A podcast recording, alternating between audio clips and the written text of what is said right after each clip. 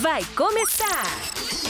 O podcast Simplificando Fitness com Davi Já e Nutrimave Dias.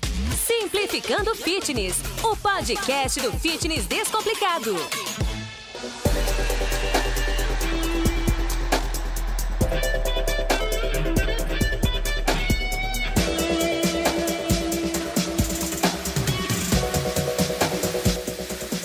Fala galera, está começando mais um episódio do Simplificando Fitness Podcast, o podcast do fitness descomplicado. Eu sou o David Já. E eu sou a Nutri Mavi Dias. Nutri Mavi Dias, qual vai ser o assunto abordado aqui hoje? Vamos falar sobre o fitness e a criação de novos hábitos. É, é o fitness e a criação de novos hábitos. Eu convido vocês a nos seguirem lá no Insta, arroba Simplificando Fitness. O meu Insta é arroba David Underline. E o meu canal no YouTube você encontra fácil, só jogar lá David A. Se você puder se inscrever e dar aquela força, ficarei muito grato. Nutri, deixa aqui suas redes sociais. Meu Instagram é arroba nutri.mavidias. Nutri.mavidias. Então bora pro programa? Vamos lá!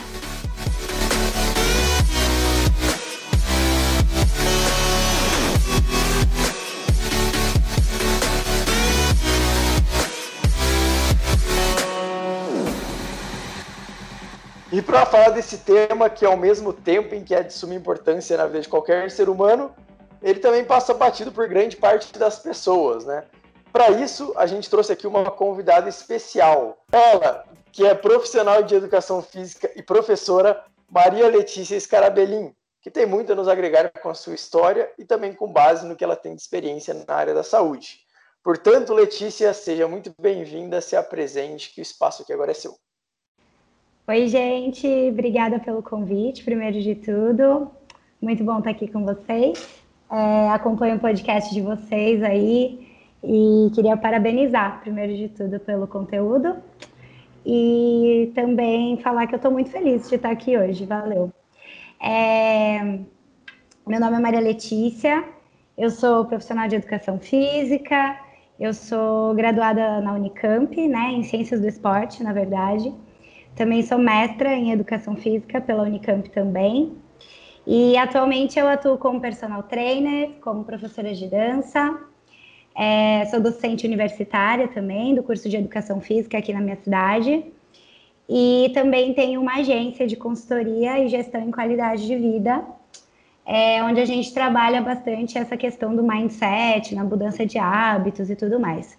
Então, essas são as minhas áreas de atuação é, atualmente.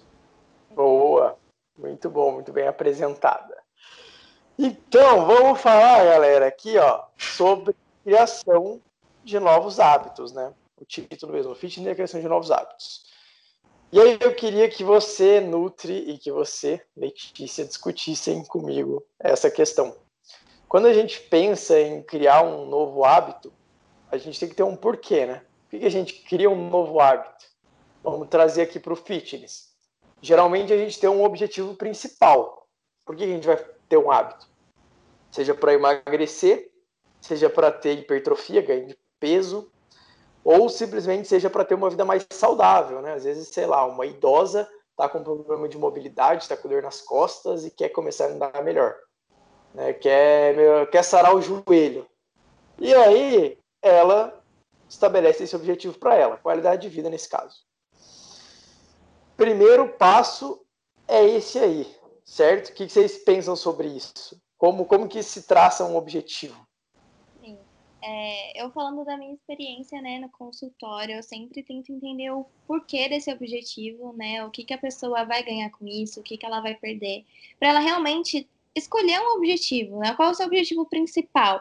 Ah, é emagrecimento, é hipertrofia, é uma reeducação alimentar, né?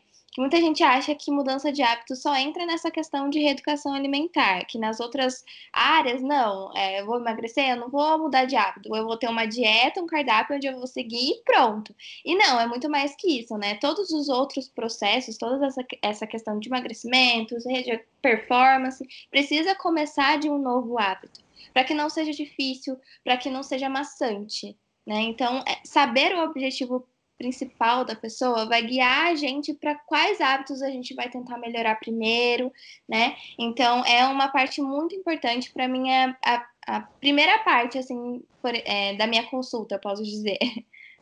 A anamnese, né? Isso. Ou depois pós-anamnese, sei lá. É, a anamnese é a primeira pergunta. Qual que é o seu objetivo? E aí nela ah, desenrola o porquê que você quer isso, né? Por que você quer tanto isso? Uhum. E tem que ter bem estabelecido, né?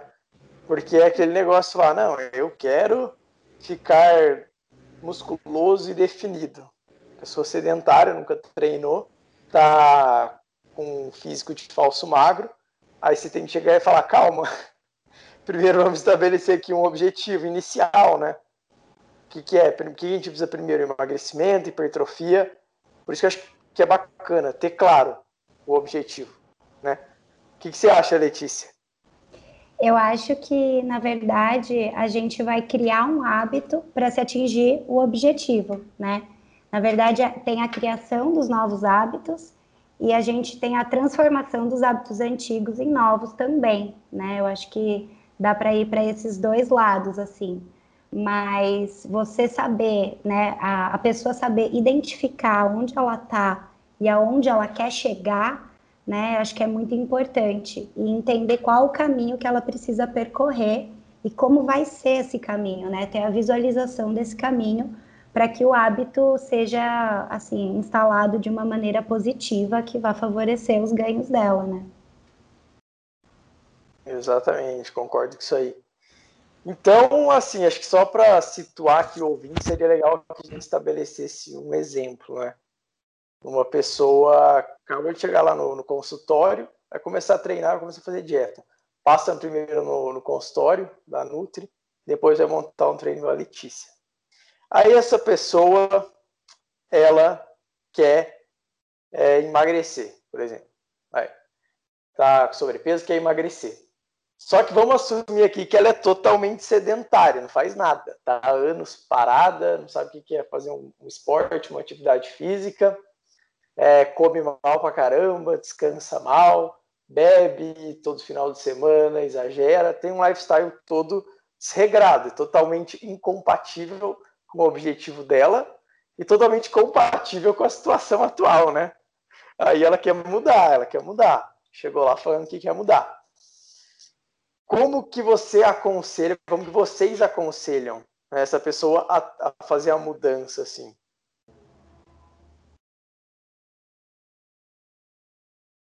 Posso falar primeiro?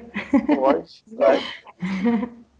É, na verdade, a gente sempre conversa né, com a pessoa, primeiro identificar o objetivo, identificar por que, que ela quer mudar e o que, que isso vai trazer de benefício para ela, né? Tentar fazer ela visualizar é, o que esse processo de mudança vai trazer de benéfico, porque a gente sabe que os processos de mudança, né, eles não são fáceis, é, mas eles são muito recompensadores também.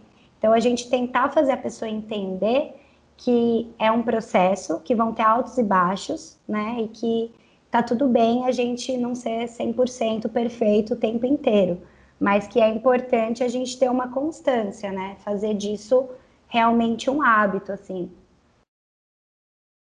Sim.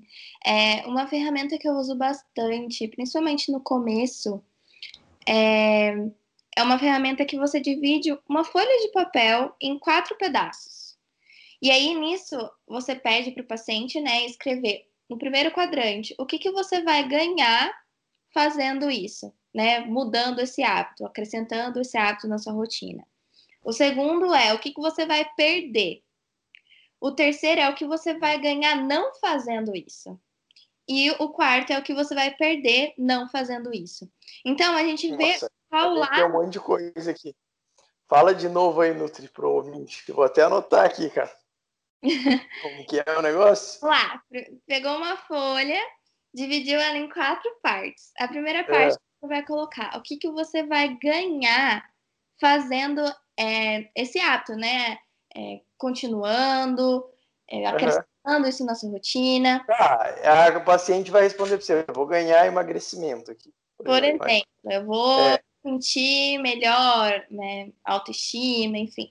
Você É, vai isso. colocar o que, que você vai perder se você fizer isso. Ah, eu não vou, por exemplo, comer é, Regradamente, regradamente. dias, eu não vou comer chocolate todos os dias. Alguma Exato. coisa, né? Alguma coisa que vai perder. Roupa, eu vou perder porque eu vou emagrecer? Isso também, né?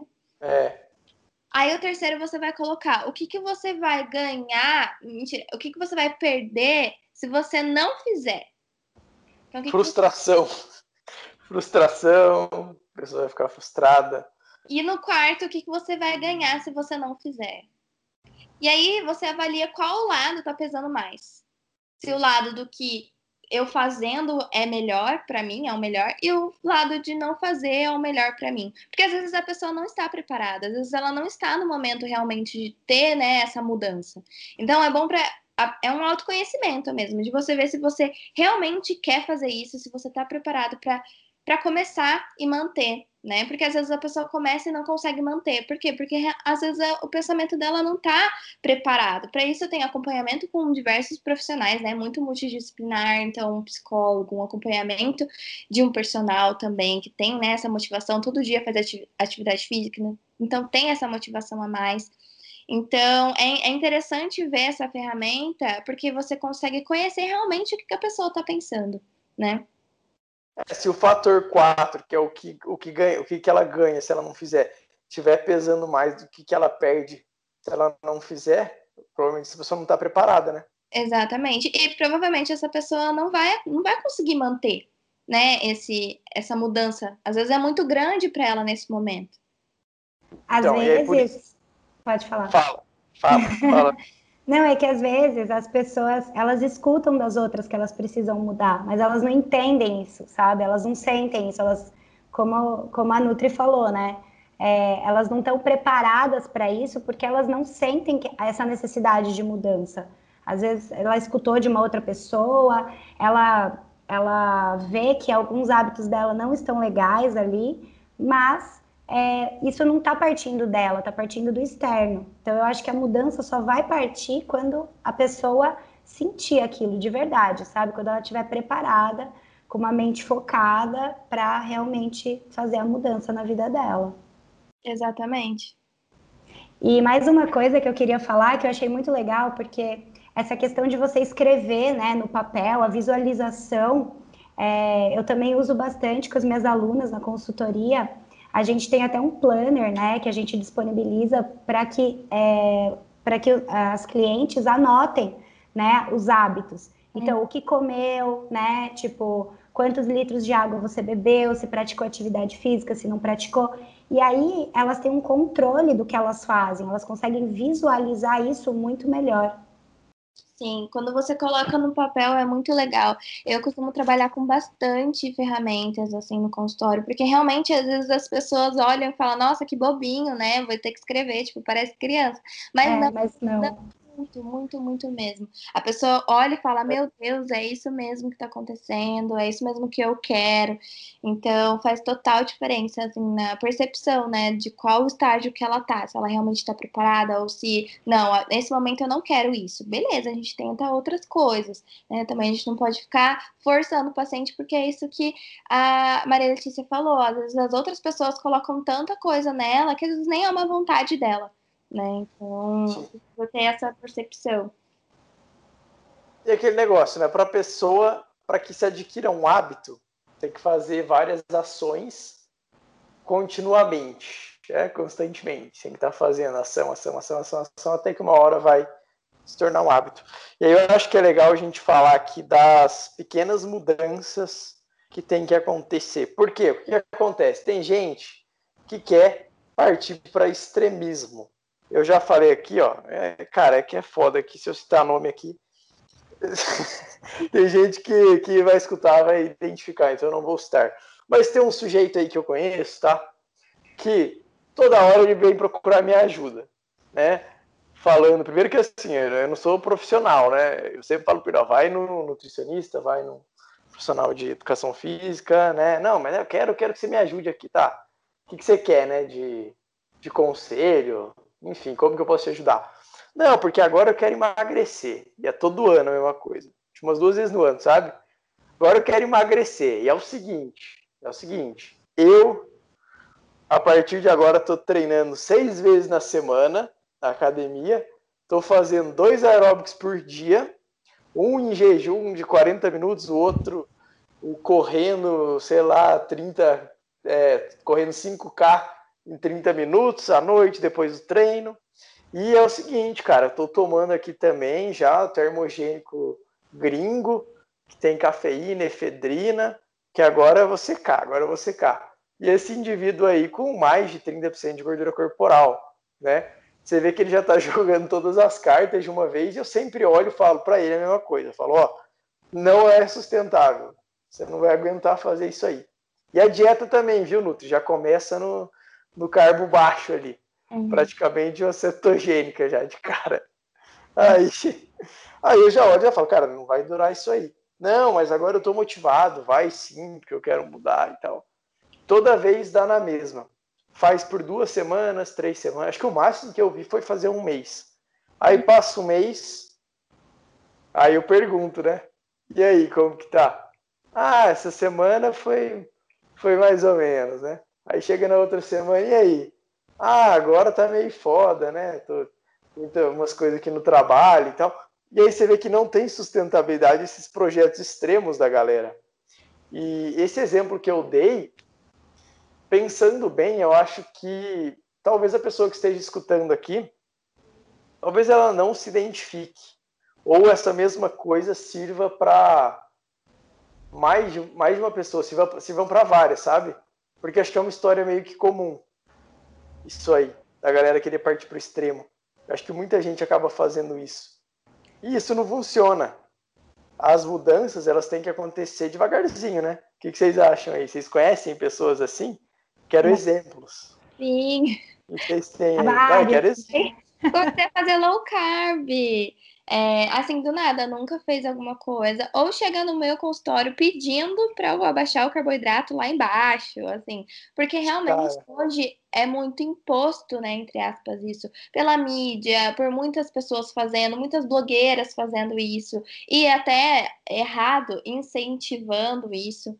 E a gente falou bastante disso nas dietas restritivas, que elas não são sustentáveis, porque não é um hábito que você está criando, é simplesmente um cardápio que você está seguindo. Então, é, a partir do momento que a pessoa, a primeira coisa que ela procura é essa dieta, esse tipo de, de dieta, né, esse tipo de rotina, não vai conseguir sustentar, porque ela não tá mudando o pensamento dela, porque ela não tá colocando alguma coisa nova ali naquela rotina. Então, você pode ter assim, tipo, 99,9% de certeza, de certeza que não vai ser sustentável. Não vai, não aguenta. E aí, Letícia, eu sei que você conhece gente assim. Conheço, muita gente. é que as pessoas, né, muitas pessoas querem mudar tudo do dia para noite, assim, né? Tipo, ah, eu quero mudar, então eu vou mudar tudo. É, eu vou treinar, então eu vou treinar todos os dias, né? Eu vou, eu tenho uma alimentação ruim, assim, é, e vou começar a comer tudo saudável. Não é bem assim, né? É, eu acho que se a gente for trabalhando com pequenas metas, né? Insere uma coisa ali, faz uma mudança aqui, é, numa uma perspectiva não imediatista, assim, né? Para a gente não ser imediatista, é, a longo prazo é muito mais sustentável, sem dúvida. E você atingindo essas pequenas metas, né? Você ganha confiança, né? No, no processo aí, que você pode mudar, que você consegue mudar. Você vai percebendo essas mudanças com, com novos hábitos, e aí você já vai passando para metas maiores, né? Metas talvez chegar assim no seu objetivo final, né? Não sei, talvez perder tantos quilos, perder tanto por cento de gordura, enfim. Mas as coisas têm que ser com mais feitas com mais calma, né? Não tão imediatistas. Sim. É, eu quero, eu quero exemplo aqui, eu quero história. A gente quer história. história. história sua, de alguém que você conhece. Ah, eu conheço assim algumas alunas, alunos assim que é, quando eu vou prescrever o treino, né, uma pessoa que não está treinando ou um treino de readaptação, alguma coisa assim, eu sempre coloco, eu faço um plano de atividades semanais e eu sempre coloco dias de descanso entre esses, entre os treinos, né? Eu nunca prescrevo mais de três treinos semanais para quem está começando, porque eu sei que se eu prescrever mais, a pessoa não vai fazer, não vai. Não entende? Vai. E aí a pessoa pega o plano, ela olha para mim e fala: "Mas você colocou descanso na terça-feira, que é o dia que pro, provavelmente eu tenho que ir para academia, sabe?" E eu uhum. falo: "Sim, na terça-feira você não vai fazer nada, você vai descansar." sabe? Porque aí na quarta-feira você vai treinar bem. Então, assim, é, as pessoas acham que se você for fazer, você tem que fazer tudo de uma vez. E não é bem assim. É. Isso acontece bastante também com os cardápios que eu faço. Então, às vezes, tem uma pessoa que come pão é, branco quatro vezes no dia, e aí eu coloco o pão, que geralmente é um alimento que as pessoas têm um pouco de pavor, entre aspas, por ser carboidrato, por ser alguma coisa que consideram ruim, e eu coloco. Alto glicêmico, né? É, e aí eu coloco o pão e a pessoa, nossa, mas você colocou pão no meu cardápio? Então, assim, se eu tirar, a pessoa não vai seguir. Então, sim, eu já coloquei achocolatado em dieta, porque a pessoa tomava muito achocolatado e se eu tirasse de uma vez não ia conseguir tirar, então o achocolatado é um alimento que a gente tem que tomar cuidado, porque tem muito açúcar, enfim, e coloquei, né? Água, já falei para tomar menos de que 2 litros, porque a pessoa tomava 500 ml de água. Se eu subir lá para 2 litros, ela não vai conseguir tomar. Então, são realmente essas pequenas mudanças, essas pequenas metas, né, para que a pessoa consiga atingir e falar: olha, eu consegui tomar um litro e meio de água hoje. Legal, a gente já consegue subir essa meta. Vamos chegar lá em, em 1 litro e 800, depois a gente chega em 2 litros. Então, realmente, para a pessoa também é, isso motivando, né? Porque imagina, você coloca uma meta lá em cima para ela e ela não consegue atingir. Ela vai falar, poxa, não consigo atingir a meta, então eu vou desistir, porque eu não consigo chegar lá. Né? Então, trabalhar essas pequenas metas é muito legal para ver também essa motivação do paciente. Meu, 500 ml de água é o que eu. Não é nem que eu tomo enquanto eu gravo podcast, eu tomo mais. eu vou falando que eu vou tomando, acho que dá tipo uns 700 ml. Na moral, velho, 500 ml por dia, muito pouco. Sim, e é Mas... muito, e muita gente, acontece isso com muita gente. A maioria dos pacientes que chegam para mim não tomam muita água. Agora que tá entrando no calor, que tá aumentando, mas no frio é muito difícil. A maioria fala, ah, eu tomo uma garrafinha, duas garrafinhas, mas não chega a dois litros, assim. É. Letícia também toma água. Bastante. Muita, muita. Uns 3 litros por dia, mais ou menos. É, isso é bom. Bastante. Fora chá, né? Fora chá, fora chá. Bastante. Que também entra muito na bom. conta, né, Nutri? Às vezes a pessoa não gosta muito de água, dá pra. Ah, toma suco aí, então.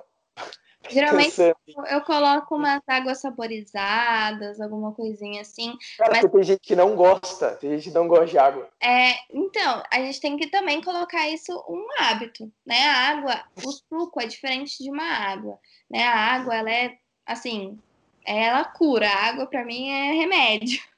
Então, assim, precisa estar tá realmente é, colocando isso na rotina né? E para fazer um novo hábito, tomar água, que é difícil para muita gente, né? Tem gente que coloca despertador no celular, tem gente que coloca, uma paciente minha, ela colocava uns elastiquinhos na garrafa. A cada garrafa que ela tomava, ela tirava um elastiquinho, para ela lembrar que tinha que zerar os elastiquinhos da garrafa, não podia sobrar nenhum. Então, assim, são métodos, né, para a pessoa realmente ir tornando isso um hábito. E aí depois ela vai. Hoje em dia ela fala, nossa, eu nem preciso mais fazer isso, porque isso realmente se tornou um hábito para mim. Então é, é, muito legal ver essa, essa mudança, né? Quando a pessoa fala, não consigo tomar água, e hoje ela fala, nossa, hoje para mim é tranquilo beber água. É. é, é essa questão. Vira automático, né? Tipo, é. Tá fazendo, você nem pensa, né? Exato. Meu, sabe como que eu. Calma aí, antes, antes de eu falar do meu caso, esse negócio da água dos dois casos mais extremos que eu conheço, assim, um é de uma pessoa que não toma água mesmo, aí ela toma muito refrigerante, é... e aí ela toma praticamente os líquidos dela refrigerante, assim. Hum. Bizarro, né? É. E uma, um outro caso é uma pessoa que, beleza, não gosta de água e ela tem aquela máquina de gasificar ah, água. Aí ela é, mas aí é menos pior, né? Porque ela tá, ela deve ficar meio estufada durante o dia, mas toma água, né? Com gás, mas toma. Menos pior. Menos pior que refrigerante, com toda certeza. E agora eu ia falar, sabe como que eu adquiri o hábito de tomar água? Hum.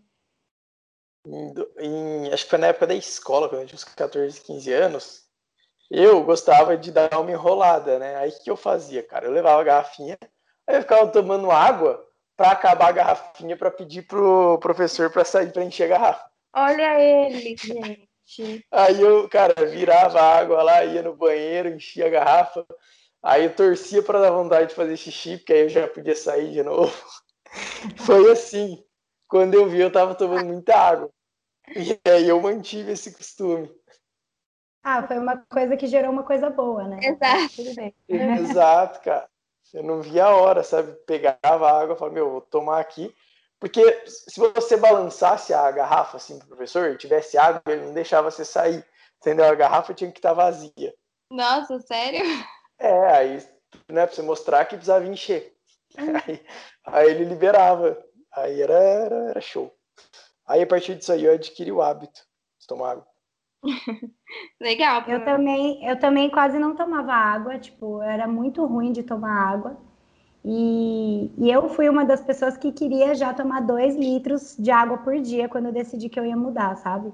Uhum. E nossa, foi horrível no começo, horrível. Meu corpo, sei lá, ele pensou: o que está acontecendo aqui, sabe?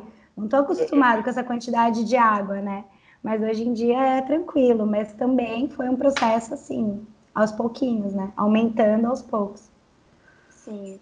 É, o corpo estava acostumado com as toxinas, com tudo, né? Aí começou a água fora.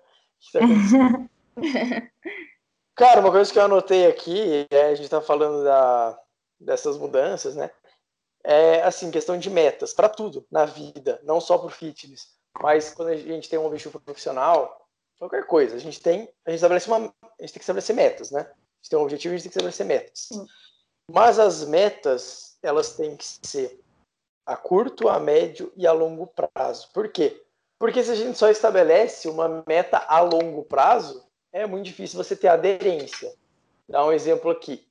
Ah, vou começar a treinar agora, sou sedentário. Ah, daqui a três anos eu quero estar pesando tanto com tantos por cento de gordura corporal. Meu, é muito distante, né? Vocês não acham? Tipo, três anos, velho. Totalmente. Daqui a três anos, você é. fica, é, você fica você meio. Se também, né? Você começa a se perder nas coisas. Você coloca lá pra frente, mas e agora? O que eu preciso fazer? Rola fica, tipo, um... inalcançável, tá ligado? Não, não dá pra você quantificar, assim, é muito longe. É uma tendência à vagabundagem também, sabe? Você ficar.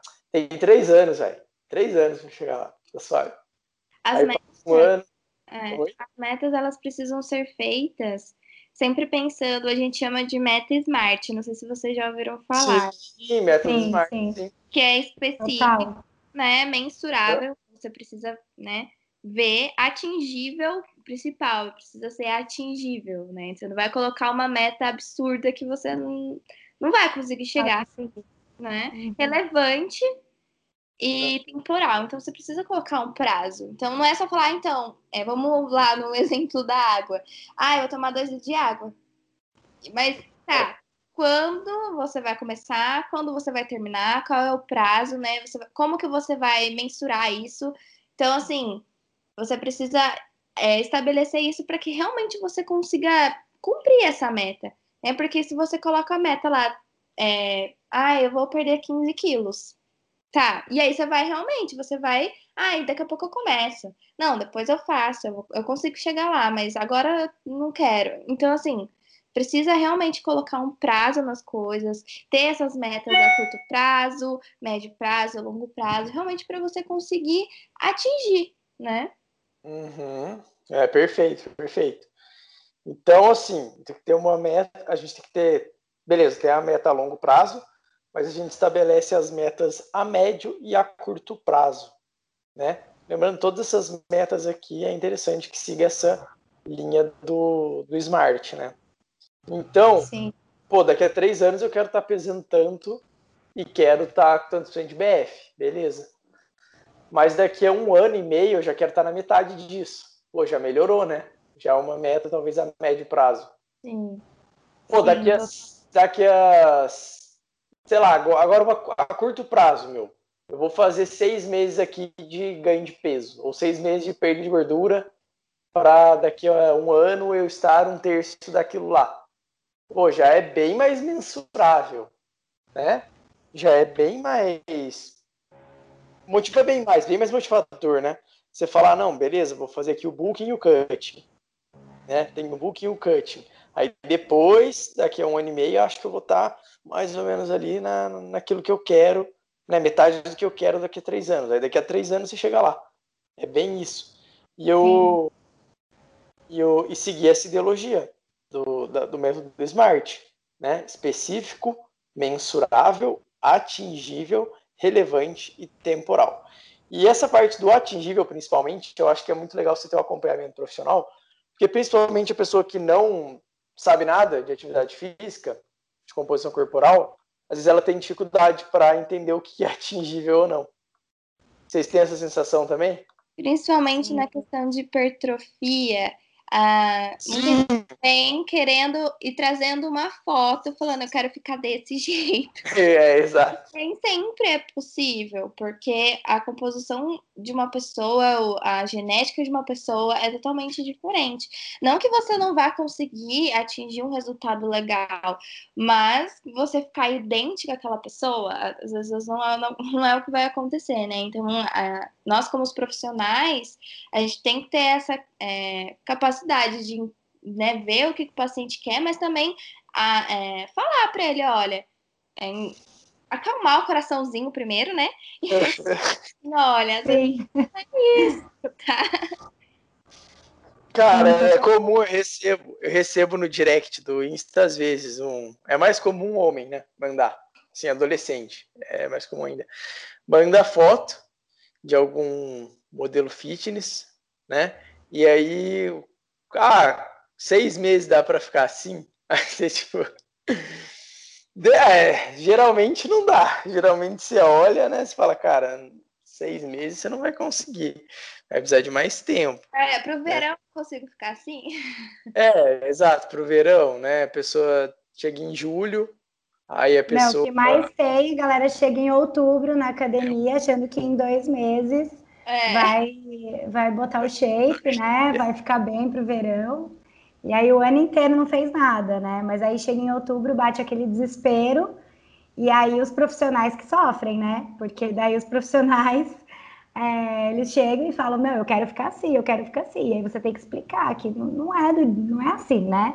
Em dois meses você pode ter algum ganho? Até pode, dependendo do seu nível de condicionamento e tal, né? Às vezes, com um estímulo ali de dois meses, você vai ter alguma coisa, mas não vai chegar aonde ele quer. Não, não tem como, não. né? É muito pouco tempo. Exato. E você pode reparar que consultório e academia, né? Consultório de nutricionista e academia, nesses últimos anos é o que mais tem procura. Porque é, assim, a gente vem demais. no desespero, assim, tipo, ai, ah, eu quero, eu vou ficar desse jeito, procurei uma nutricionista, já estou matriculada na academia. Só que assim, Exato. Assim... É a galera do Projeto Verão, que chega em outubro, vai embora em dezembro.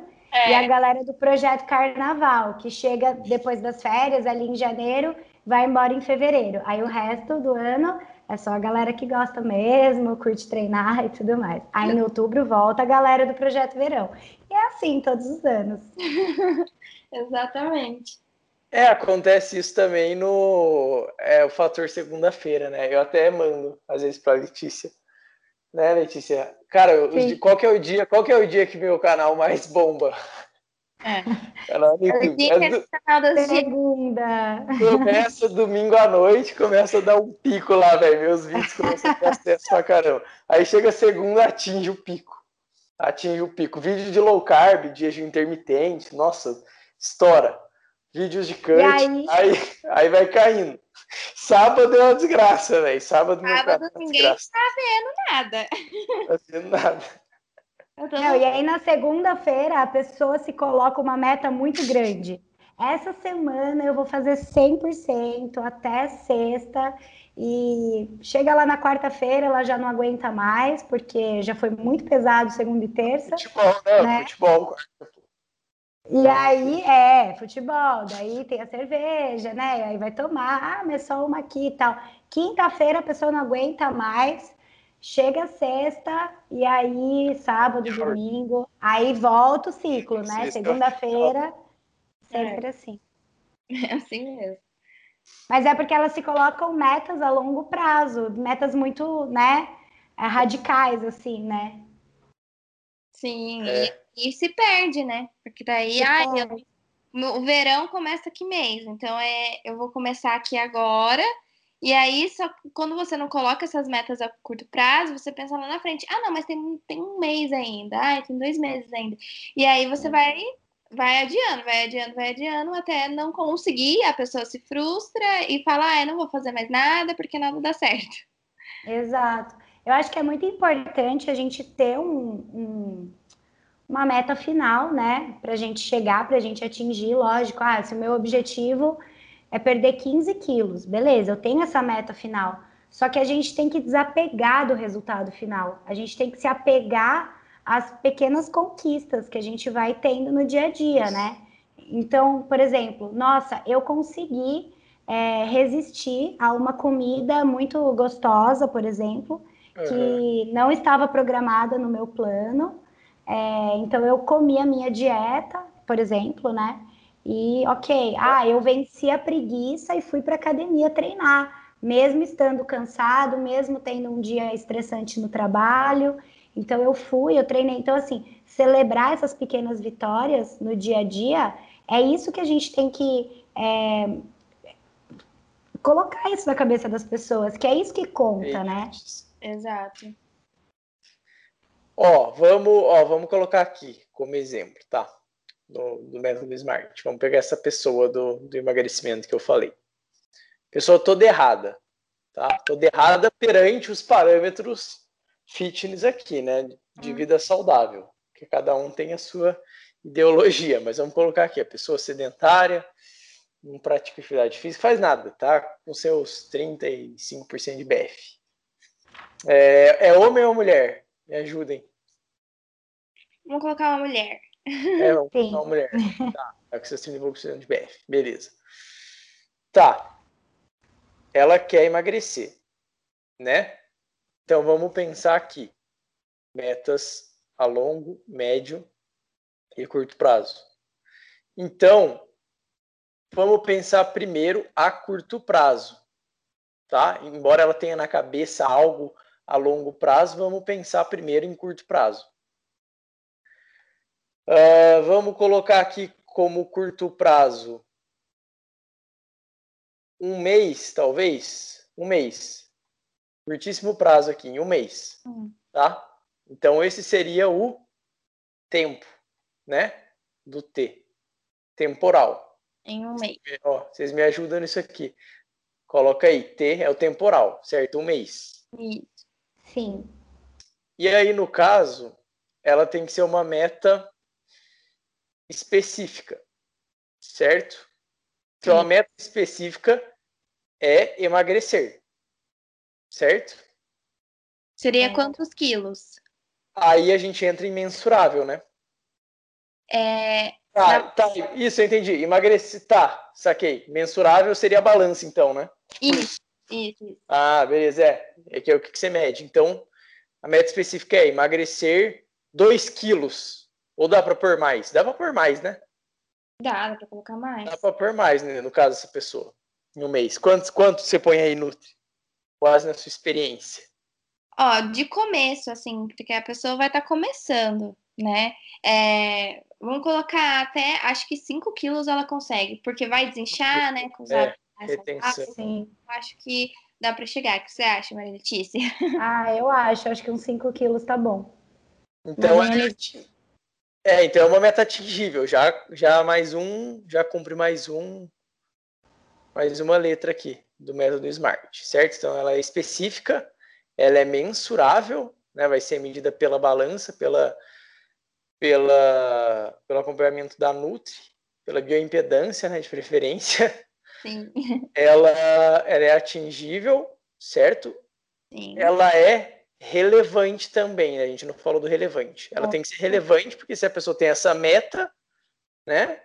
É, para que uma meta seja para que a pessoa se motive por uma meta, essa meta tem que ser relevante. No caso dessa pessoa, vamos colocar aqui que ela está motivadaça a ter um resultado. Então ela é relevante, certo? E tem um tempo de duração. Fechou, né? Por um, por um curto Sim. prazo. Seria perder 5 quilos em um mês. Isso, isso, perfeito. Seria isso. Desde o começo, como ela é sedentária, como não pratica nada, os 5 quilos não é tão difícil. Depois disso, talvez complique mais. Né? Perder 5 quilos assim em um mês não seja tão mais fácil, porque é. ela já tá ativa, né? Então já começa. Só pra galera entender que não é assim, ah, então todo mês eu vou perder 5 quilos. Não é assim. Não, não é, exatamente. É, exatamente. Um mês. É.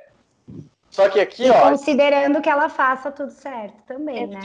Não, então, a gente está falando aqui da, da perda de peso só, do emagrecimento só.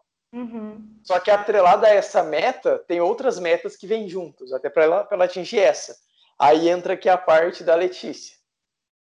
Letícia, a pessoa que é totalmente sedentária. Totalmente sedentária. Cara, é atingível ela falar que vai treinar seis vezes na semana e fazer não. dois cards por dia? Não, não é. Eu posso afirmar que não. não é. Isso, inclusive, pode te trazer muito mais prejuízo do que benefício, né? Uhum. É, você vai ter um overtraining, provavelmente. Você pode se lesionar. É, não vai ser sustentável, seu corpo não vai aguentar e sua mente também não vai aguentar. Né, uma carga muito forte aí. A galera chega na academia querendo arrebentar tudo e não é bem assim, né? Exato. Certo. Então, ela tem que ser, você que ser junto com um profissional, vocês têm que avaliar alguma coisa aí para ela ser atingível. Quantas vezes, por exemplo? Três vezes? Ah, eu coloco três vezes, três vezes, de três a quatro, dependendo. Às vezes, se é um treino de readaptação, se a pessoa está parada e tudo mais, ela quer voltar aos treinos, eu geralmente monto três e ou quatro uhum. também. Às vezes coloco um treino coringa ali para ela fazer e tudo mais. É, mas três vezes eu acho que é, tá de bom tamanho, você já vai ter o estímulo, seu corpo já vai receber o estímulo e ele já vai responder, né? Beleza. E aí, conforme a gente vai passando o tempo, aí vai aumentando o volume dos treinos e tudo mais, mas para o início tá ótimo.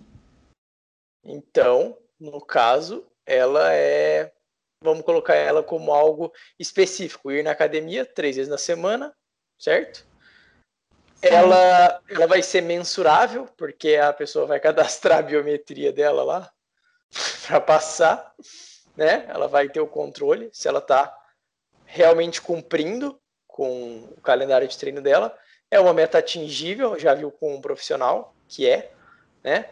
Ela é relevante, porque a pessoa tem esse objetivo, como a gente falou lá, o objetivo de emagrecimento, e ela é temporal. No primeiro mês eu vou treinar três vezes na semana. Perfeito? Perfeito. Ela tem os ingredientes, né? Para esse primeiro mês.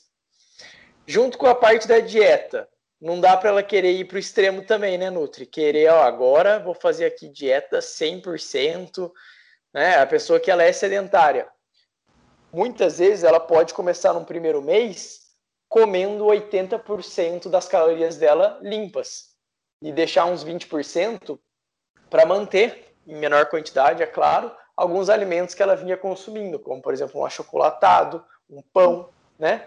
Com certeza, não dá para mudar tudo de uma vez, porque não vai, não vai conseguir e vai achar muito difícil e não vai, não vai ser sustentável. Então é sempre importante você avaliar como é como era o hábito dessa pessoa, né? Como que ela comia todos os dias e tentar encaixar e tentar ir mudando aos poucos, porque se você entregar o plano perfeito, né, que seria a entre aspas dieta perfeita, assim com só é, é, frutas, legumes, né, alimentos de qualidade, uhum. grau e não vai funcionar, né? Muita gente faz isso, começa no primeiro mês radical desse jeito e tudo é, começa a comprar as coisas é, mais saudáveis e não sustenta. Por quê? Porque não foi gradual, né? Foi Exato. processo, né? Então tem que ser devagarinho mesmo, vendo quanto a pessoa aguenta, né? E às vezes é, a gente espera, né? O profissional até espera que seja mais rápido e às vezes não. Às vezes a gente tem que falar, não, tá, vamos mais devagar, porque a gente tem que sentir o ritmo da pessoa. Não dá para mudar tudo de uma vez, porque não vai conseguir manter. E aí, então, curto prazo é isso. Aí, a médio prazo, vamos colocar aí seis meses, por exemplo. Quantos quilos, ô Mavi? Seis meses? Olha, 5 quilos no primeiro mês, é, depois diminui, né? Não tem como uhum. ficar 5, 5, 5, 5. É. Acho que é, chegar nos 10 quilos, talvez. Beleza, então vai dar 15 no total, somando o primeiro mês e somando mais 5, né? Isso. Que é 15 quilos em seis meses. Pronto, uma meta atingível também. E aí agora, em seis meses, talvez ela consiga aumentar a frequência de treino. E aí, Letícia? Com certeza. Ela deve aumentar, inclusive, né? Deve? É... Por que, que deve, ela deve? Deve, Porque o volume de treino ele tem que ir aumentando, né? E uhum. para que não fique muito pesado os treinos num dia só, é mais interessante que eles sejam distribuídos ao longo da semana. Então, a pessoa ela vai começar a treinar, ela vai ter, vai criar esse hábito, né, de ir à academia, de treinar, de se cuidar. E conforme o volume de treino aí vai aumentando, a intensidade dos treinos vão aumentando, né? Porque a gente precisa fazer essa progressão para que a pessoa tenha ganhos, né? Para que ela não fique estagnada. É, a partir disso, a gente começa a distribuir em outros dias da semana né, para que não fique, para que fique treinos não tão extensos, não tão longos, que você consiga trabalhar todos os grupos musculares, né? É, e aí você consegue distribuir melhor nos dias da semana. Exato, ela já vai ter passado por aquele período de adaptação no primeiro mês, né? Já tem toda essa questão de volume, vai conseguir fazer Exato. treinos mais intensos. Perfeito. E aí, por, por exemplo, para uma pessoa que quer hipertrofia, né? Porque muita gente chega e fala assim, ah, eu quero definir né? Mas a pessoa não sabe o que é definir, né? A, é... a, definição ela, ela aborda, na verdade, dois fatores, que é a perda de gordura corporal e o ganho da massa magra. Mas são é, momentos diferentes que você vai trabalhar, né? Então, por exemplo, nesse período aí de seis meses, já dá para começar. Se a pessoa, por exemplo, é, perdeu bastante gordura, né, no primeiro mês ali, segundo, que acontece bastante, talvez talvez você consiga já trabalhar com alguns estímulos aí de hipertrofia para ela, né? Então aí já muda o estímulo de treino, já muda a forma como você vai montar, talvez ela se estimule um pouco mais, porque é a meta final que ela quer atingir, né? A definição, né? É você ganhar músculo e perder gordura. Então tem todos esses fatores aí. Perfeito. E aí ela já vai conseguir uma dietinha mais limpa, né, Nutri? Talvez ela não precise, pô, depois de seis meses, Sim. tá encaixando muita, né, muita coisa ali da alimentação antiga, já dá para limpar, né? Sim, aí ela já começa a ter até mais conhecimento e mais consciência, né? Do que você consegue encaixar na alimentação, nada de restrição. É que muita gente chega no consultório achando que vai restringir tudo, e aí agora, depois de seis meses, já tem mais conhecimento das coisas, né? Depois de muita explicação. Então já tá bem mais tranquila essa parte alimentar. E também, né, no caso, por exemplo, dessa, desse exemplo, é, que a Maria Letícia deu, já mudaria também o estilo de dieta, né? Seria mais para conseguir ganhar essa massa magra. Então, também é, o treino e a dieta andariam juntas nesse caso também. Só complementando o que a Nutri falou, que é muito importante, porque é, eu vejo bastante disso na minha prática, né? E com certeza ela deve ver também. É, as pessoas têm que entender que nós trabalhamos em conjunto, né? O profissional de educação física e a Nutri. Então, é, não adianta você fazer só uma coisa ou só outra, você não vai ter os ganhos que você espera, né? Então, por exemplo, não adianta você ir na academia duas vezes por semana e não seguir um plano alimentar assim adequado, não ter uma alimentação balanceada, né? Você não vai. É, dieta e treino, dieta, né? Uma alimentação saudável, né? E atividade física, elas andam juntas. Então, a gente tem que começar a, a conversar mais sobre isso e as pessoas têm que entender isso, de verdade. Exatamente. Isso é uma coisa que eu também sempre falo, que muita gente chega lá no consultório falando que quer, ah, é porque eu quero ganhar massa muscular. Aí eu pergunto, ah, qual, né, faz atividade física, qual a frequência? Ah, então eu não faço nada. Aí eu fico, ah, E como é. você quer, né? Não tem como. Então, quero ganhar massa muscular sem treinar. É, coloca no Google, né? Como, treinar, como ganhar massa sem comer direito e sem treinar. É, e ao mesmo tempo, chegam, tipo, alunos para mim, ai, Lê, mas eu tô treinando, mas eu não consigo emagrecer. Mas também, como que tá a alimentação, né? Eu sempre pergunto, mas e a sua alimentação, como tá? Ai, final de semana foi um horror. Comi até. Entende? Então, assim, é. não adianta você chegar na segunda-feira, ter um, um pequeno déficit calórico ali no treino não vai compensar tudo que você comeu durante a semana, durante o final de semana. Então, não. tem que estar tá tudo muito ajustado. É um trabalho interdisciplinar, multidisciplinar, inclusive, né, com outras áreas ali. Então, é isso. Legal. Boa. E aí, em um ano, ela vai ter perdido 25 quilos, vai?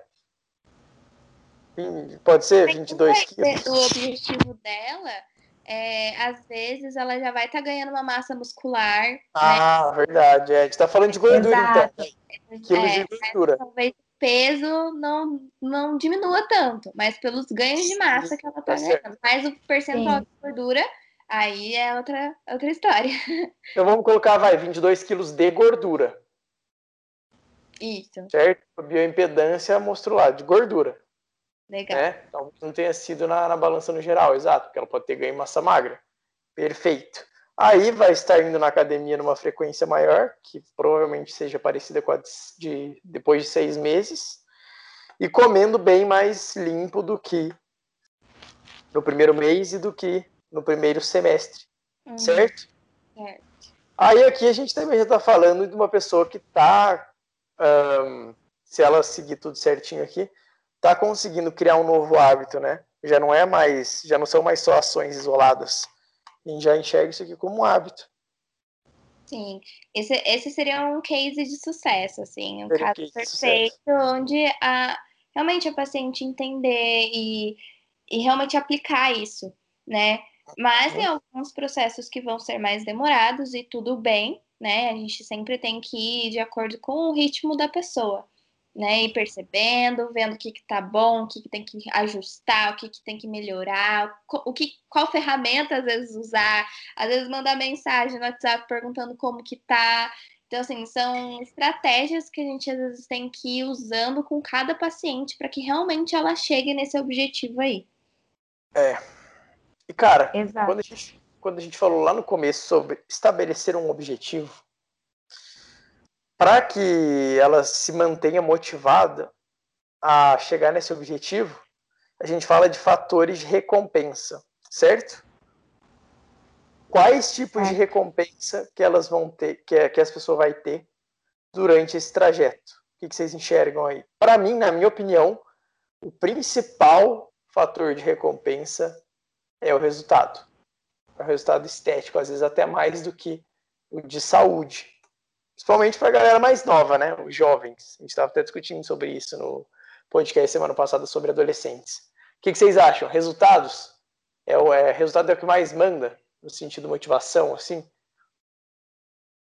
Eu ah, manda bem. É. eu vendo pelo, pela minha experiência em consultório, é o que mais as pessoas é, falam para mim que está continuando o tratamento porque está vendo resultado. Então, quando a gente. Diz... estético, resultado estético. É, o resultado não só estético, mas questão de bem-estar, questão de amor próprio que melhorou, sabe? Porque, querendo ou não, muita gente chega no consultório é um pouco abalada, sabe? Então, não gostando do que tá vendo. Então, é, isso no consultório a gente tem que trabalhar também, né? Essa questão de amor próprio é tudo nessa vida. Então, melhora. Então, ela vendo esse resultado que ela está atingindo com as pequenas coisas que ela está fazendo, já é uma motivação para ela continuar. Sim, eu acho que eu acho que no meu caso, assim, o que eu vejo antes da pessoa perceber uma mudança estética, que com certeza vai ser um fator de recompensa para ela, o que eu vejo muito é o fator é, emocional, né, de bem-estar, como ela se sente após um treino bem feito, por exemplo, né? Ela se sente, né, a gente libera aí os hormônios do prazer, né, endorfina e tudo mais, e a pessoa se sente bem depois de um treino e essa sensação ela, ela sempre fala, né? Ah, é porque o meu dia rende, eu gosto de treinar, porque eu me sinto disposta, eu me sinto bem. Isso também é um fator de recompensa, né? Porque isso ela vai levar para o dia dela ali. E aí, quando ela sentir, se sentir desmotivada para treinar novamente, talvez que em algum momento, por mais motivada que ela esteja, em algum momento ela vai estar um pouco menos, é, um pouco menos motivada ela vai lembrar dessa sensação, né, do, do pós-treino. Nossa, mas depois, quando acaba, eu tô com preguiça agora, mas a hora que acaba é tão bom, meu dia rende, eu me sinto bem, eu me sinto disposta, e a pessoa vai, né? E é, e é na verdade, até uma instrução que eu dou para as minhas alunas. Pensa no depois, sempre no depois. Pensa como isso. você vai se sentir bem fazendo isso. E só vai, não pensa muito. Se a gente pensa, o nosso cérebro engana a gente, sabe? Tá ele, ele, a gente tem pensamentos sabotadores, né? Ah, eu não vou hoje porque, é, ah, tô com preguiça e eu, eu fui ontem, já tá bom. Não, isso é um pensamento sabotador. Troca, tá chovendo, né? Pô, tá chovendo. É. Os pensamentos sabotadores, eles são bem frequentes, assim, em muitas pessoas, né? É, eu sempre é outra ferramenta que eu sou a louca das ferramentas. Mas é outra ferramenta que eu uso é essa de pensar, pensar nesses pensamentos sabotadores. O que mais te sabota? E aí você pensar, tá, quando esses pensamentos sabotadores vierem na minha cabeça, o que que eu vou fazer? Eu vou sentar e chorar, eu vou é, deitar e dormir, ou eu vou enfrentá-los e mudar esses pensamentos? Então, é, é uma questão de autoconhecimento também, mas de motivação também. Porque toda vez que vier esse pensamento na sua cabeça, você vai lembrar, não, eu, eu lembro que eu falei lá que eu não ia ir de acordo com esse pensamento, eu ia mudar, eu ia fazer outra coisa, né? Eu vou dar um exemplo de uma paciente que eu atendi, que eu, eu usei essa ferramenta com ela. E ela colocou, eu lembro que ela colocou, ah, eu tô sentindo muita dor tô sentindo muita cólica. Então, isso é um, é um sabotador para mim, porque daí eu fico com preguiça, porque daí eu não quero levantar. E ela colocou: quando eu sentir cólica, eu vou sair para caminhar, porque eu lembro que a caminhada ajuda na dor, porque depois eu me sinto mais, melhor, né? Pela liberação de hormônios, enfim. Então, ela mudou esse pensamento. Então, toda vez que ela sentir muita dor e ficar com preguiça, ela vai sair para caminhar para poder é, ter esse depois aí e se sentir, Legal. sentir melhor. Sim, muito bom. É a capacidade de você é, identificar o pensamento e analisar o pensamento de fora, não ficar identificado com o pensamento, né? Você saber que não, isso é só um pensamento, não é a minha ação, não, não define quem eu sou, não vai definir o que eu vou fazer a partir daqui. É só um pensamento e ele pode ser trocado. Pensamento vem, pensamento vai, né? Então, é, essa capacidade de análise é muito importante, que a gente tem que desenvolver, né? Sim. É, o ouvinte aqui com certeza vai concordar com a gente no quesito de que uma coisa é você acordar 7h45 da manhã para trabalhar às 8 e aí você acorda com aquela cara amassada e senta na frente do computador. A outra é você acordar 6 da manhã, fazer um aeróbico em jejum, às vezes um treino de musculação, voltar a tomar um café da manhã e tomar um banho e às 8 horas estar tá na frente do computador. Cara, totalmente diferente.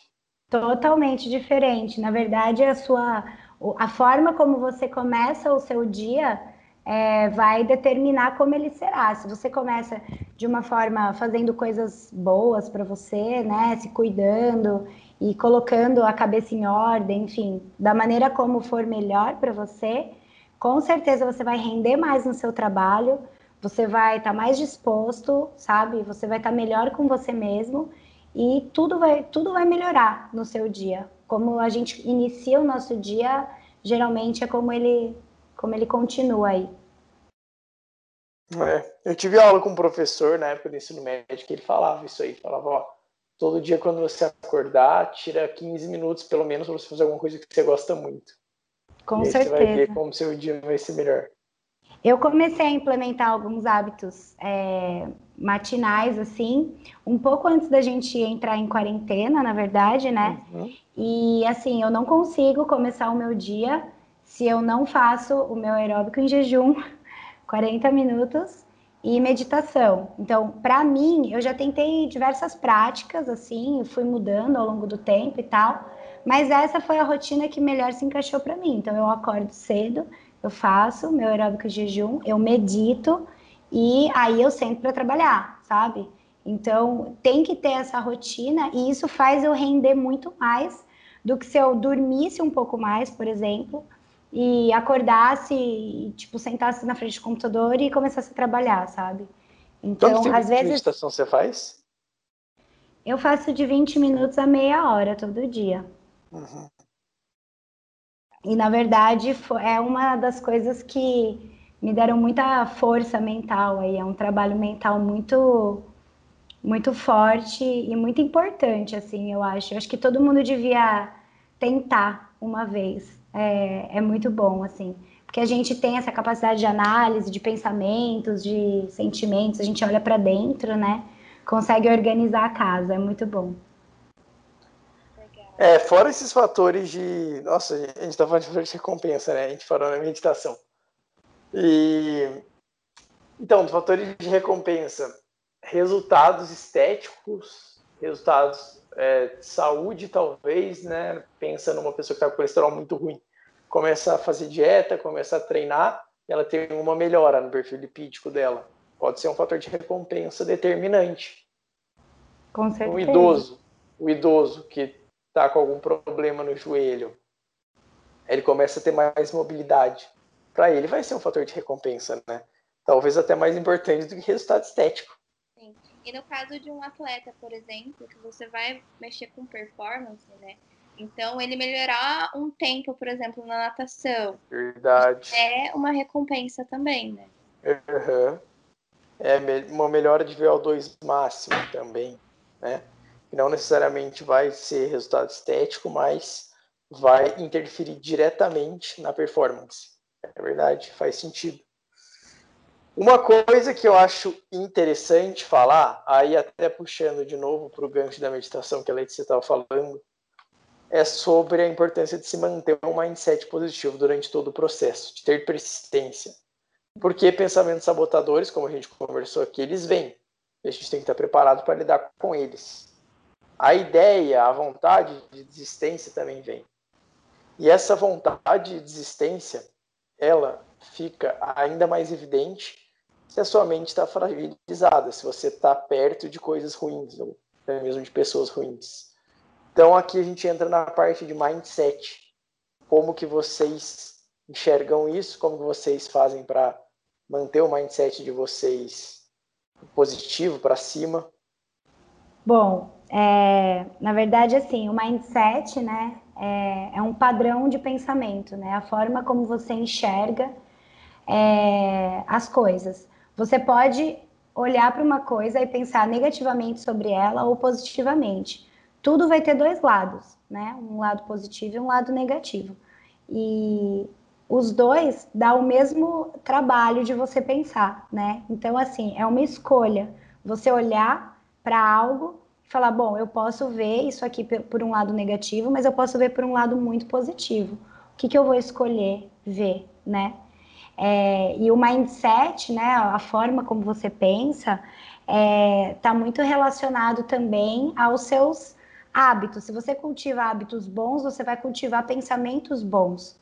Conforme você vai vendo seus resultados, você vai ganhando confiança em você, né? Assim, ah, eu consigo, eu posso né? Você vai sentindo isso na pele, isso também vai mudando seu padrão de, de pensamento. Eu, particularmente, é, tento manter o meu mindset positivo e, assim, né? 90% do tempo, né? A gente sempre tenta, né, manter. É, e o que me ajudou muito a manter o mindset positivo, voltando, né, foi a meditação.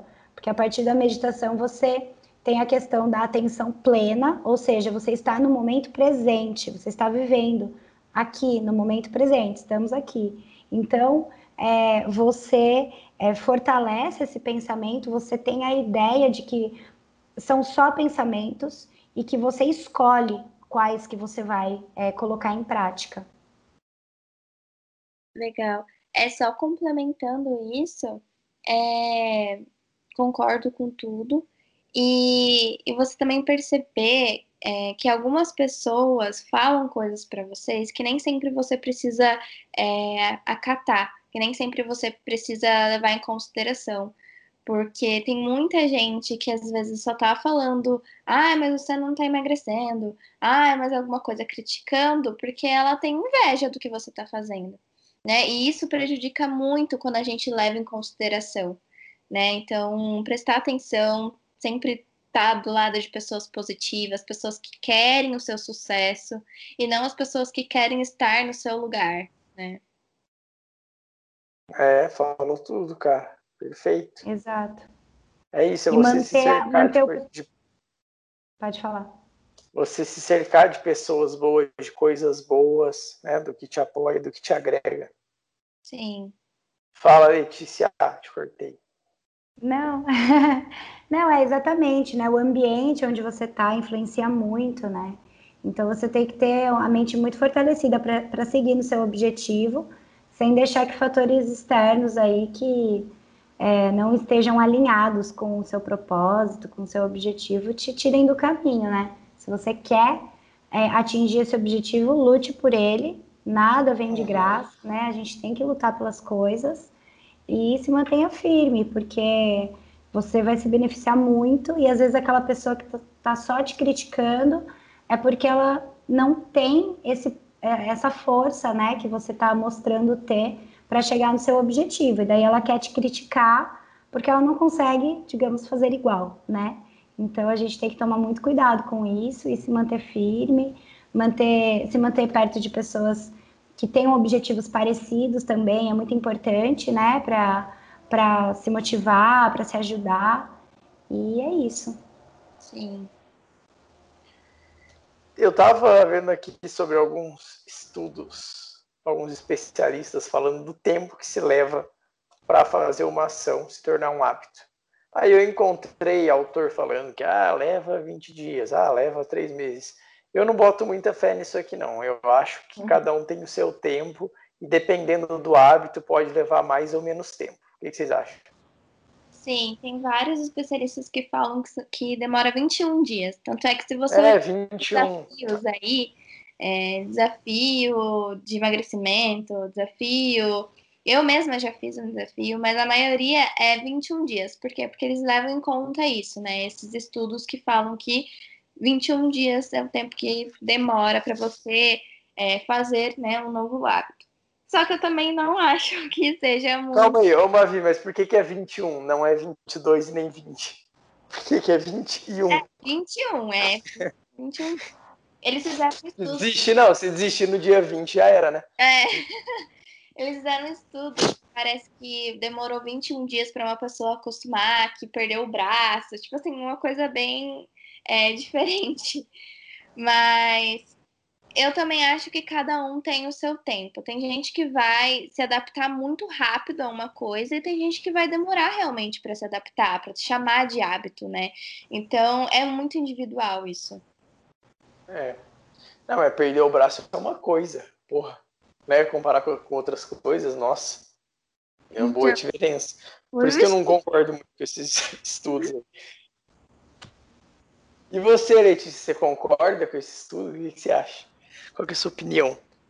Eu acho que é muito individual também, porque acho que o caminho não é igual para todo mundo também, né? Cada um tem seu tempo e as pessoas levam é, tempos diferentes aí para assimilar as coisas. É, eu acho que o mais importante é não desistir, né? O tempo é, é relativo, assim. Talvez o tempo nem importe tanto que importa é você se manter ali, né? Uma hora você vai chegar lá. Mas a, a, constância, né, é muito mais importante do que você pensar, ah, não, no dia 21, com certeza eu vou ter criado esse hábito. Tipo, não, às vezes não, né? Não sei. Mas se você persistir mais um tempo, né, assim, você ter constância, fazer disso é, um hábito da sua vida mesmo, aí sim você vai chegar lá. E quanto tempo leva para desaprender um hábito? Acho que cai na mesma situação, né? De tempo individual. Então, pega um exemplo de um idoso que cresceu é, comendo algumas coisas e que hoje tem diabetes. Como que você vai tirar e falar, ah, em 21 dias você já vai estar tá não é, comendo açúcar. Então, pega uma vida inteira dele comendo doce e agora tá diabético. Você acha que 21 dias vai ser o suficiente para ele conseguir mudar a cabeça? Então, eu acho também que é muito individual. Também acho. Aliás, ó, eu vou até filosofar aqui, eu pensei nisso agora. Todo desaprendizado é um novo aprendizado. Então, Perfeito. Pessoa, é isso aí. É, é, uma pessoa tá lá, vai, tá praticando atividade física, já virou um, um hábito já, tá? Aí ela desaprende esse hábito, na verdade ela tá aprendendo novamente o hábito de sedentarismo. E vice-versa, né? Entenderam? Uhum. Sim, total. Faz sentido. Então é, nossa, eu não tinha pensado nisso. Filosofia agora. Veio esse pensamento na cabeça e quis compartilhar. Azul. Então, só para recapitular aqui o que a gente falou, né? Fazer aqui um, um geralzão antes de vocês acrescentarem as últimas coisas que vocês quiserem. Primeiro de tudo, estabeleça um objetivo principal, certo? Quer ter um hábito novo? Estabeleça um objetivo principal. Defina estratégias para atingir o objetivo. Comece aos poucos e não parta para extremismos, certo? Certo. Estabeleça metas a curto, médio e longo prazo. E essas metas que sigam aí o método SMART, ou seja, uma meta que seja específica, mensurável, atingível, relevante e temporal. Perfeito? Oi. E mantenha um mindset positivo e não desista. Mais alguma coisa aqui nessa lista para se criar um novo hábito? O que vocês acham? Eu acho que o processo tem que ser também prazeroso. Eu acho que é, a gente tem que encontrar uma fonte de prazer nesse processo de você conquistar, né, de você celebrar as pequenas conquistas aí. E eu acho que é isso que vai fazer você se manter nessa sua caminhada assim a longo prazo. Porque se você não está curtindo o processo, se aquilo está pesado para você, se não está legal, é, é muito pouco provável que você vai terminar isso, né? Perfeito. Sim. E aí, Marvi? Eu acho que é isso. acho que a gente falou bastante coisa aqui. E procura ajuda. Não tenta falar, ah, eu consigo fazer, sabe? Procura ajuda realmente de um nutricionista, né, de um personal, às vezes um psicólogo também, um médico. Então, procura ajuda. Isso não é fraqueza. Você procurar ajuda não é fraqueza. Né? Então, eu acho que é, ainda tem muito preconceito com isso, né? Principalmente com psicólogos. Então, às vezes as pessoas têm esse preconceito e não. É realmente para você se fortalecer e para que você consiga chegar no seu objetivo sem sofrer, né? Realmente fazendo as coisas tudo certinho. Então, é, é uma ajuda bem-vinda. Exatamente. Procure um profissional, até porque o profissional vai te ajudar na, nessas metas, né? Acho que principalmente na questão do que, é mensurável, o que, que é atingível, o que é possível de ser feito. Então, eu acho que realmente procure sempre a ajuda de um profissional. Profissional de educação física, profissional de nutrição, profissional de sei lá o que que você queira, dependendo do seu objetivo. Né? Às vezes não tem nada a ver com fitness. Procure um médico, se for o caso enfim, procure um especialista na área que você pretende evoluir. Eu acho que é isso. Letícia, antes de encerrar a sua participação, queria que você deixasse aqui as suas palavras finais. Se você quiser acrescentar mais alguma coisa, aproveita para deixar seu Insta também, falar um pouco de você. Se despeça aí da nossa ouvinte. Bom, eu queria agradecer o convite, foi muito legal. É um tema que eu gosto de falar muito, não só pelo meu trabalho, mas também pela minha história de vida. Então, é um tema muito legal, então agradeço. o meu Instagram é arroba Maria Letícia com três As e S no final. Então, Maria Letícia A-A-A-S. é, é, vou colocar na descrição aqui. Beleza. E é isso, obrigada e adorei participar. A gente é que agradece sua presença. Sim. Uma vizinha, você vai falar mais alguma coisa antes de fechar? Eu acho que é isso, gente. A gente conseguiu falar bastante coisa, tem bastante conteúdo aqui. Espero que vocês tenham gostado. Ah, beleza, então. Vai deixar seu Insta aí e falar do seu e-book? Meu Instagram é nutri.mavidias, tem várias diquinhas, várias receitas. E falando em receita, tem um e-book que tá cheio, recheado de receitas maravilhosas que podem estar aí ajudando nesses novos hábitos, né, na reeducação alimentar. Então, Davi vai deixar o link aqui para vocês, é só clicar que já tá lá na, na plataforma Hotmart. Perfeito, vou deixar o link na descrição e aproveitar também para falar para vocês nos seguirem lá no Insta, o arroba do podcast, que é o arroba simplificando fitness, o meu arroba David Underline e o meu canal no YouTube é só você colocar David A, você vai encontrar lá fácil. Se você puder se inscrever, ficarei feliz demais. Por hoje é isso. Até a semana que vem. Tchau, tchau. Tchau. Tchau.